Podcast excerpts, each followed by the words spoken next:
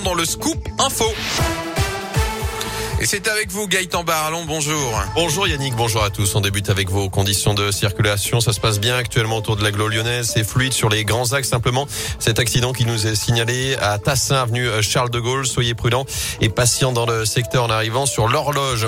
À la une, ce chiffre historique. Près de 410 000 cas de Covid ont finalement été détectés en France ce lundi. Chiffre mis à jour aujourd'hui par Santé publique France. Et dans ce contexte, de petits changements dans les protocoles sanitaires ce vendredi. Plusieurs annonces ont été faites pour faire face à l'explosion du nombre de cas, notamment dans les écoles. Plus de 9200 classes sont fermées, 148 dans l'Académie de Lyon. Alors qu'est-ce qui change exactement aujourd'hui? On fait le point avec vous, Léa Grillet. Alors d'abord, dans les écoles où 47 000 élèves ont été testés positifs depuis lundi et plus de 5 000 personnels enseignants, les enfants cas contact n'auront plus à refaire un test antigénique en cas de nouveaux cas positifs la même semaine dans la même classe.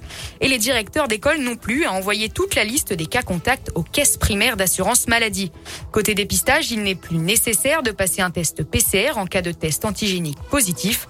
Enfin, l'accord des deux parents est désormais obligatoire pour vacciner les enfants de 5 à 11 ans contre le Covid-19. Concrètement, un seul parent devra être présent, mais il faudra une attestation sur l'honneur pour le deuxième. À partir de 12 ans, l'accord d'un seul parent continue à suffire. Merci Léa. Et on rappelle qu'à partir de 16 ans, l'adolescent ne peut, peut se passer de l'accord parental. À noter également cet appel à la grève lancé dans les écoles primaires. Le syndicat d'enseignants SNUI PPFSU dénonce un protocole sanitaire ingérable et des écoles non sécurisées. Il lance un appel à la mobilisation jeudi prochain, 13 janvier, face, je cite, au déni du ministre Jean-Michel Blanquer. Notez par ailleurs qu'un nouveau centre de dépistage a ouvert ses portes ce matin à Confluence avec ou sans rendez-vous. C'est au rez-de-chaussée du centre shopping en face du Carrefour. En bref, un adolescent présenté un juge aujourd'hui dans le Nord-Isère la nuit de la Saint-Sylvestre. Il avait envoyé une vidéo de décapitation à ses camarades lors d'une discussion sur Snapchat. Ça s'est passé à Pont-de-Cherville. Les parents d'une adolescente ont porté plainte. Selon le Dauphiné libéré, l'expéditeur âgé de 14 ans, originaire de Villette-Danton, a été placé en garde à vue hier. Il sera présenté au parquet donc dans la journée. À suivre également le coup d'envoi du salon de l'étudiant. Aujourd'hui, c'est jusqu'à dimanche à Eurexpo. 300 exposants sont présents pour orienter les jeunes vers leurs futures études. Attention, il faut se préinscrire avec des créneaux de visite. C'est gratuit. Rendez-vous de 9h à 17h avec passe sanitaire et masque obligatoire.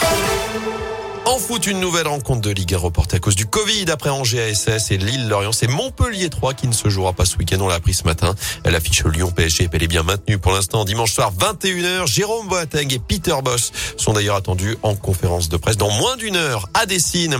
Enfin, Villeurbanne, première capitale française de la culture, théâtre, musique, danse, exposition. 700 événements sont prévus toute cette année en lien notamment avec les écoles de la ville. Et le coup d'envoi, c'est cet après-midi avec un défilé en présence notamment de la ministre de la Culture, Roselyne Bachelot.